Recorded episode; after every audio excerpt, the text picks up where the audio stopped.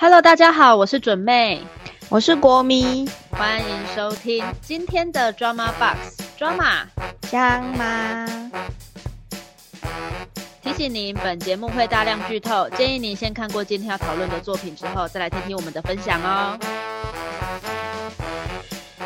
好，那么今天呢，我们要继续来讨论《良辰吉时》这部作品。那在上一集的部分呢，我们有讨论到说，它一到六集虽然说用一个单元剧的手法表现，但是在里面塞了很多越女的人生片段，在第七集的时候做一个融合，搞得很像是越女的跑马灯一样。那其实这一个设计的发想，其实它还蛮有趣的，因为一开始是导演他。他说他写了一些很片段的故事出来嘛，然后后面再把它扩大成一个完整的故事，然后当这些故事放在一起的时候，他才觉得说哦，好像可以再整合成一个系统的那种概念，有点误打误撞，可是最后面呈现的效果还蛮好的，因为这些东西，比如说塞了一些很片段式的东西，其实对很多人来讲，其实就有点像梦境的概念。的确是蛮有趣的，有时候你的朋友会变成不是朋友，或者是有时候你的对，而且你你刚刚讲到的那个梦境很有趣，是就是不是有一些学者研究，你一个晚上做梦会做七八个梦，对啊，所以其实他七集也就是做了七个梦，对，很有趣，对啊。我不过我第一次看到这个概念的时候，我觉得就是很明显就是头七，而且他写星期一到星期七，他不是写星期一到星期日。我记得我看完吧，看完的那个当下还没有这种感觉。洗澡洗到一半的时候，都 啊，哎，原来是这样啊，嗯，还蛮好玩的。而且我很喜欢这种梦境的怎么讲手法呈现嘛。哎，那时候看到第二集的时候觉得很有趣，因为它前面两节故事都不一样嘛。然后我就去看演员表，我就想要知道到底有谁在这么一个庞大的宇宙里面。然后我就发现第一集第一集刚开始出来，就是谢欣颖跟姚以缇抓住那个男生，在第一集的中后段也有出现，然后在第二集也出现，那个人就是薛仕凌。可是这个时候你就觉得很奇怪，就是因为整个两出戏的内容完全不一样，但为什么为什么要找他出现在那里？那时候觉得应该有一些关联性。然后看到第七集的时候，你就会发现说，哦，原来是。就真的是他有点像是在把他人生中遇见的那一些人，以各种不同形象或者是样貌的方式安排在他的梦境里面的那种感觉。而且有几个角色，就是尤其是那个那个要叫什么杂波金吗？就是那种红灯区。你在讲什么哦？就是他们那个红灯区，公仓啦，公仓啊，对啊，对对对对，仓寮啦，仓寮，就是因为他他大部分的时间都是在那里嘛。然后我那时候有发现，比如说像段君豪，然后周采周采诗，姚尤其姚以缇，就是有有几个，然后还有薛世林，就这几个人跟他有生命连接啊，对对对，就是跟他的生命连接比较有关系的，就会特别的一直出现，重复的，不停的以不同的姿态，然后出现在每一集里面。我后来觉得这个应该是刻意为之，就像比如说子安那一集好了，其实我觉得。子安的结局大概就是那样，应该就是上吊，只是他没有很明很明确的告诉你说他到底是怎么过世，或者是就这个人在他的生命后面到底有没有后续。可是因为姚以婷那个角色出现过非常多次，出现到我后来我就想说他应该跟这个女生有很深的关系。然后的确最后一集他就讲说他的确是他最好的朋友，就是甚至是可能从小一起长大的那一种。还有我还蛮喜欢还蛮喜欢这个手法的。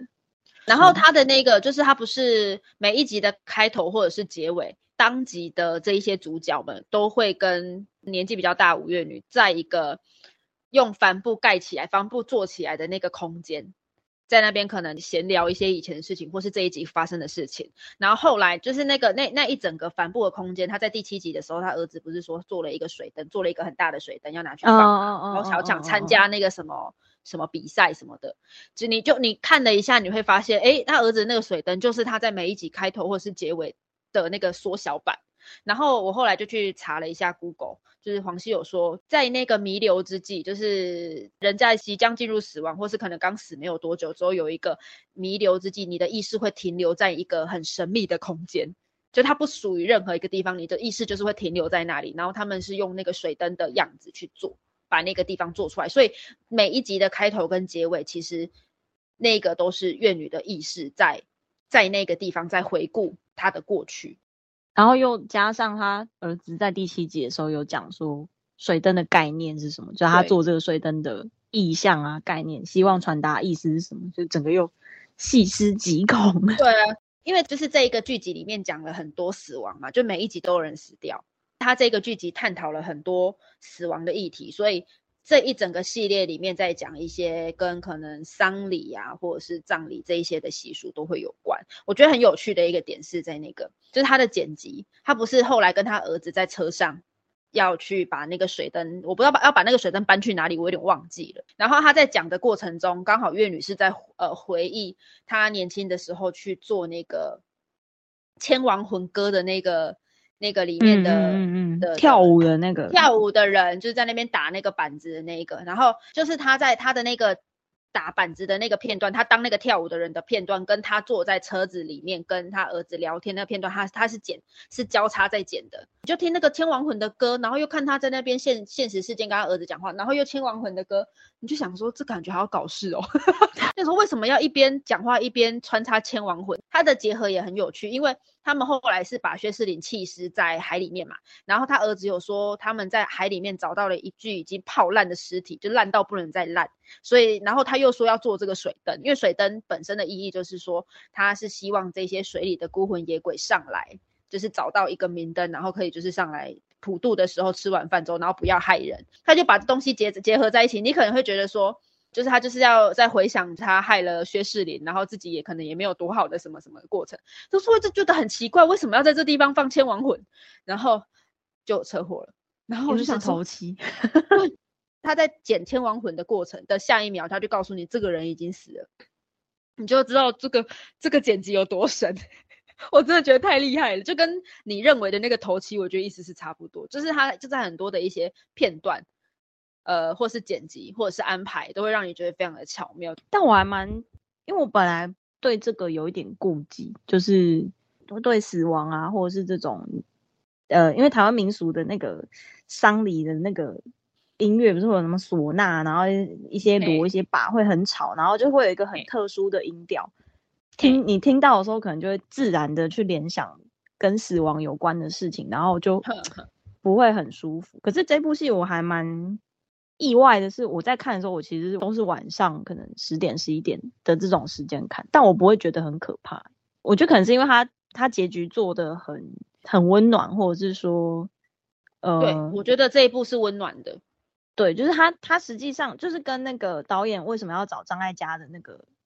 原因，我觉得是有有一点相近，就是他觉得张艾嘉这个人是有那种温度的，对，会让人家觉得很温暖的。然后整出戏的调性。我真的只有觉得第六集不知道在讲三小，第六集就算了吧。第六集是各种连环杀人案啊，莫名其妙的那一种，但其他集都会让你觉得说，其实都还是有一些，就是虽然是死亡，虽然是这样子接近终结的事情，可是你其实都可以在里面感受到，比如说人，我觉得也不止人性，可能还有人人生的那一种。就你回顾过去看，会可能会觉得其实也没有那么差，或者是说我不悔，或者是我我觉得我走这一招很值得，类似这种的。我觉得他的剪辑也好，或者是剧本本身想要讲的东西也好，它其实都会有带一点这样子的情感的那种意识在里面。所以你在看的时候，即使姚以缇跟谢欣颖那两个人在跳那个千王魂的时候，我都不会觉得很很可怕，就是你就会有一种。我我就觉得很了不起，就对，已经词穷了。我觉得这一部虽然说他在讲一些很荒谬的人生，一些很荒谬的地方，然后各种神奇的死法，也不是神奇啊，就是各种死亡的方法。可是虽然说我们也不能讲说这一部它有多温暖，我觉得他他也不是用温暖来讲。可是因为我觉得每一个演员他都有把那个角色的情感演到很到位，所以就算他用了很多留白的，就是没有没有语言的画面，好了。你都可以感受到角色的感情感在流动，我觉得是这个东西让你不会觉得很恐怖，因为不然纯粹以这个剧本的调性来说，这剧本看起来就很像一个恐怖的剧本，还有那根恐怖的猴子在。他 即使因为比如说黑色幽默好了，因为黑色幽默也是能做的很恐怖的，或者是会让你有种毛骨悚然的。或是会觉得说隐隐觉得不舒服的那种感觉，可是这一部不会，这一部就是有点，就是有点类似在告诉你说，人不管怎么样都要走这一招的那种感觉，就是大家都会经历这七天，或者是大家总有一天都会来到这个终点，不要害怕它，或者是你就接受它，类似这样。所以他才说，为什么后来会找张艾嘉来演吴月女这个这么重要角色，就是张艾嘉这个演员，他总是散发出给人家很温暖感觉。那导演他本来就说，他并不是想要写一个恐怖片，他也没打算要把这一部戏拍得很恐怖，所以他才觉得说，由张艾嘉来饰演吴月女这个角色的话，可以去综合掉可能这剧本本身它很诡异、很恐怖的地方。我觉得就是导演有眼光，选角选选得很好，然后也很清楚说哪一个演员的特质应该要放在哪一个角色上面，才可以造就整部戏。虽然说莫名其妙有点诡异，但是你不并你并不会感到恐怖。这一部就是我们讲完它非常厉害的一些巧妙的剪辑安排啊之外呢，还有一个我们觉得很厉害的点，应该可以用很厉害吧？就是它的音乐，我觉得它的音乐要讲很厉害也不是，那我觉得应该是它的音乐放在这里都很神奇，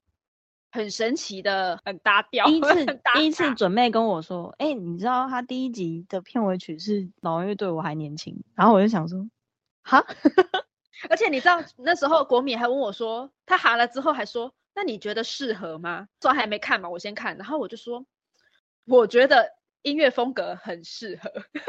然后可是因为我们知道歌词，所以歌词搭在里面你会觉得有点奇怪。可是这首歌，因为就是我还年轻这首歌，他用的他的那个乐器弄的也是有一点，就是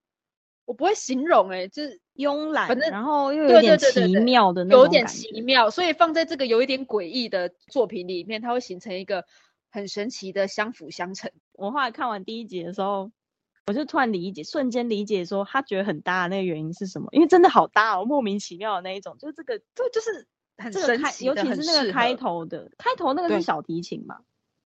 就是那种管那个什么有有有，弦应该是有弦乐器，的那一种弦乐器，对。弦乐器的那种音调一出来，你就觉得哇哦，就是对，就是这个这个这个莫名其妙的鬼故事，就是应该要搭这首莫名其妙的鬼歌。怎么？对，好坏，可是就是好厉害，你一听你就会嗯？嗯。这样种。解手直接纳的，，对，就是我那我那时候问他的时候，我就说你知道是老王哎、然后可是问题是我也不会觉得说，比如说像是听到那个你知道华灯又要嘴华灯，就听到那个五月天的月亮代表我的心的时候，你是想要什么东西？会想要走开，对，我会想要翻不要听。白眼。可是这一部首不会，这首你就想把它听完，